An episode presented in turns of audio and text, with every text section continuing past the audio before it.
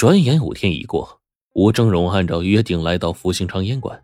只见烟馆的大厅内已经围坐了一圈人，空出来大厅当做表演场地。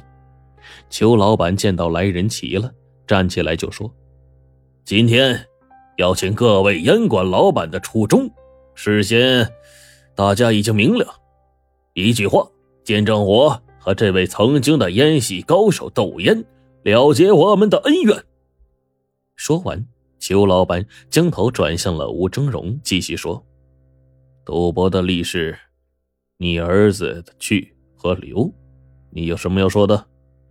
吴峥嵘回答没有，只提了一个要求，就是儿子吴志山必须到场全程观看斗烟。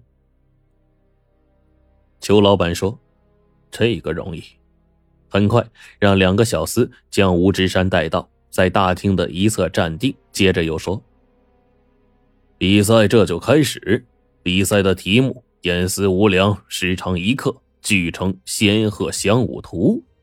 老规矩，精美善变者胜，粗陋拘泥者败。你是客，你先来。小厮递来了一支烟枪，吴峥嵘一手接了，拿来一看，只见那烟枪是象牙雕就，通常不过一尺，而烟斗很大，能容五两烟丝。小厮将五两烟丝填入了烟斗，又递火种，吴峥嵘就用火点燃，且吸且虚，却不见有半丝的烟气溢出。约三五分钟之后，烟丝燃尽，吴峥嵘从茶桌上取来一盏苦茶，仰头饮毕，随口张口就吐出了烟一团，烟团一分为二，化为二鹤，大小神态和真鹤无异。二鹤绕厅而飞，双翼开合，纤细毕现，往返了数十圈。吴峥嵘瞬间喉咙一响，再次吐出一缕烟气，亭亭直上。烟气散开时，皆化成了寸许的小鹤，渐无渐大，渐离渐合，最后又聚合为二鹤。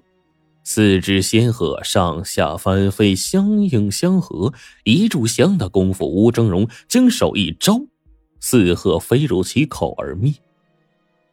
四座众人见多识广者不在少数，今天见到吴峥嵘的神迹，那个个是目瞪口呆，不由得积极赞叹呢。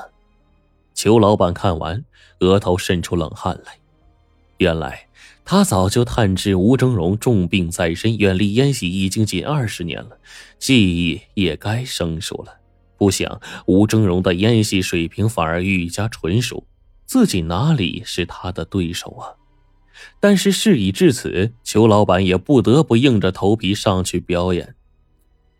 裘老板另外取出一支象牙烟枪，待烟丝燃尽，他喝完苦茶，张口吐烟，也是吐出了烟气一团，化作了一个三尺高的仙鹤一只，羽翼十分的精美，双翼扑闪飞起，仙鹤飞离地面约二尺。翩翩起舞，姿态变化多端，众人呢也是赞不绝口。突然，从门口吹来一阵风，这只仙鹤顿时是支离破碎，瞬间是无影无踪，屋中呢仅存有些许的烟气而已。裘老板的脸都变成了猪肝色，他伸手抹了抹额头上的汗水，连说：“惭愧，这一局。”看来是我输了。吴峥嵘在一旁说：“那么，我可以带走我儿子了吧？”裘老板轻轻点头。吴峥嵘正要上前拉走吴志山呢，突然听见了一声“慢”，随后从屏风后面走出来一个人。众人起身作揖。啊，蒲院长，您亲自过来了。吴峥嵘眼睛一亮，叫道：“师兄，你怎么在这里啊？”裘老板在一旁高声说：“有请绥南戒烟医院仆人海院长上座。”看到吴峥嵘露出了疑惑，裘老板在一旁低声说：“吴老板，不瞒你说，蒲院长只是他的公开身份，其实他才是福兴昌烟馆真正的老大，是附近各烟馆的座上宾。”吴峥嵘睁大了眼睛，无法相信自己的耳朵。胡仁海在屏风前尚未落座，瞟了一眼吴峥嵘，说：“多年不见，我的师弟，听说你要来，我是不远千里来看望你呀。嗯，刚才裘老板的仙鹤翔舞图精美异常，有目共睹，只是不小心遭了风，坏了形。”谁输谁赢还不能下定论呢。这样吧，我与你再赌一次。你若赢了，带走你儿子，我还赠予你一箱缅甸果敢产的上等的福寿膏。你若是输了，痛痛快快的将师傅的戒烟秘籍留下。当然，你儿子还得在这里继续干苦力，抽鸦片。这吴峥嵘一听，只怒不可遏，手指着朴仁海说：“原来这么多年，你竟然干这些下流的勾当！那么，当年那个偷书人也不可能是别人了。”朴仁海冷笑着说：“那你认为，我当初不辞而别，又是为什么呢？”吴峥嵘不禁陷入了沉思。早年间，吴峥嵘和朴仁海共事一位宴席师傅。朴仁海是大师兄，事事争强好胜，但是资质没有吴峥嵘好，心地很不纯正，老是欺负吴峥嵘。师傅的女儿呢，处处就是维护着吴峥嵘。当然，这一切都没逃过师傅的眼睛。当他们长大了，师傅将漂亮女儿嫁给了吴峥嵘，朴仁海为此非常的不满。再看吴峥嵘。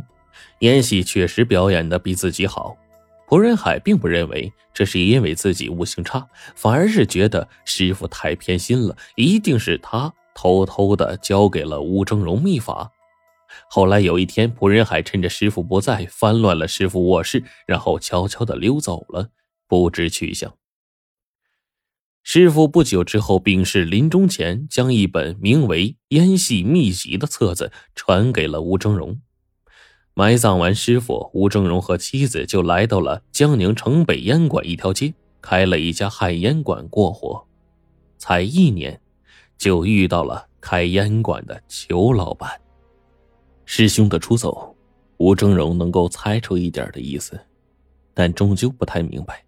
近日见卜仁海走入邪路，并且一直图谋烟系秘籍，不禁是愤懑难当，一时说不出话来。朴仁海轻蔑的说：“发什么愣啊？比不比？给个痛快话！我可没那么多闲工夫陪你。”吴峥嵘的脸部肌肉抽搐了几下，咬牙低声说：“比。”朴仁海道了一声好，接着说：“听好了，这次不定题目都要拿出自己的看家本领。”依照我们行内的规矩，一场定输赢。我先来。慢着！吴正荣断喝一声。朴仁海一愣，只听吴正荣慢慢说：“既然师兄你交了筹码，那么我除了带走吴志山，是否也可以提一点额外的要求呢？”朴仁海心想：吴峥嵘一向是为人忠厚，他能提什么过分的要求啊？这么一想，他就大胆的说：“哦，不妨说说看。如果我高兴了，说不定能够答应。”吴峥嵘掷地有声的说：“如果你输了，请你今后关闭鸦片烟馆，永远不要贩卖鸦片。”朴仁海竖着耳朵听完，不禁是哑然失笑，说。我当是什么要求呢？原来又是你这套戏话呀！你若能赢我，我自然会考虑你的要求。不过，我想待会儿比赛完之后，我根本用不着理会这个要求。可以开始了吗？